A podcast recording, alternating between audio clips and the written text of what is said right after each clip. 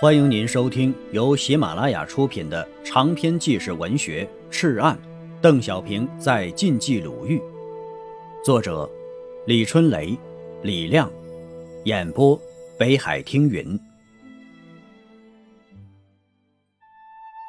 第七章，淬火。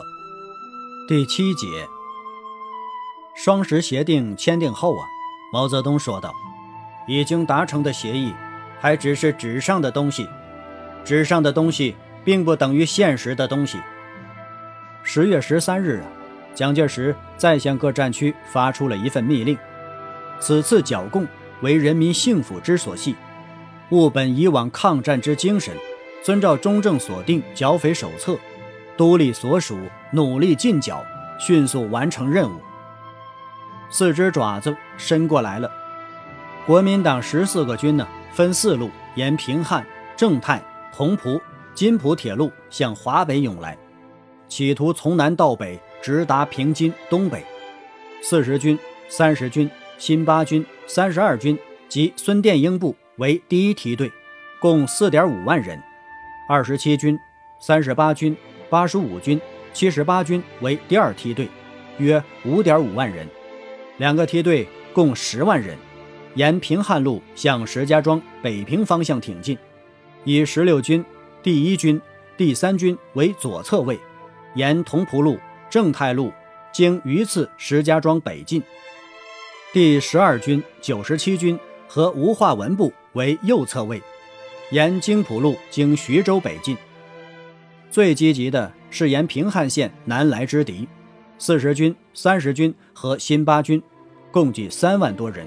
已经突破了新乡，正向安阳进逼，而位于北段的敌十六军已占领了石家庄，两股敌人准备南北夹击，打通平汉线。这如果敌人的企图得逞啊，将控制铁路，以美国现代化装备之优势，割裂各解放区，压迫八路军退入农村或山区，分而歼之。此时啊。共产党针对国民党争夺华北、东北的计划，制定了向南防御、向北发展的方针。晋冀鲁豫军区的任务就是堵住南大门，邯郸呢是必争之地。上党战役结束后，刘邓马上集结队伍回到赤岸。大战之前呢，刘伯承需要绝对的安静，搬进赤岸村五委会主任张义库的家里。张独身一人。家里边有五间南屋，中间借开，警卫员和张义库住西侧三间，东侧两间成为了刘的办公室兼宿舍。屋内呀，只一张床和一张桌子，一盏煤油灯。张义库把一把旧椅子送了过去，这种椅子不仅有倾斜的靠背，还有半椭圆形的扶手，坐上去啊方便又舒服，当地人称为“考老圈椅”。坐着这把椅子呀，看着满墙地图，刘陷入了对战局的谋划中，全天待在屋中啊，只早起出来在院内走一走，累了呀就靠在椅子上眯一会儿，一连几天都是合衣而睡。门外设三道岗，谁也不能进，吃饭由警卫员送，只有邓小平、李达来往。有一天呢，刘邓正在商谈。夫人汪荣华匆匆进来了，一只脚刚踏进门，刘大声命令道：“出去！”汪一正啊，悄悄退了出来，在院子里啊等了一会儿，还是不见刘出来，只好转身走了。看到这个情形啊，张一库莫名其妙地问警卫员：“司令员怎么连老婆都不见了？”嘘。警卫员呢，嘘了一声。一天傍晚呢。敌工部长张香山轻轻地走进来，刘邓正站在那张万分之一的军用地图前，没有发现他。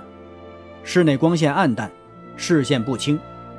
张香山呢，看到了动人的一幕：邓小平端着一支燃烧着的蜡烛，照着刘指的地方。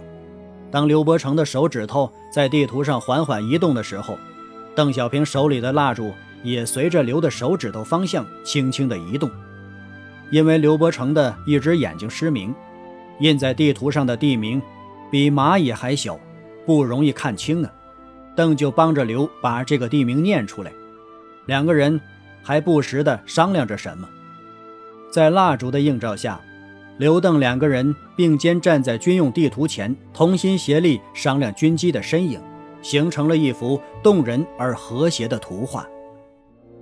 亲爱的听友，本集播讲完毕，感谢您的收听。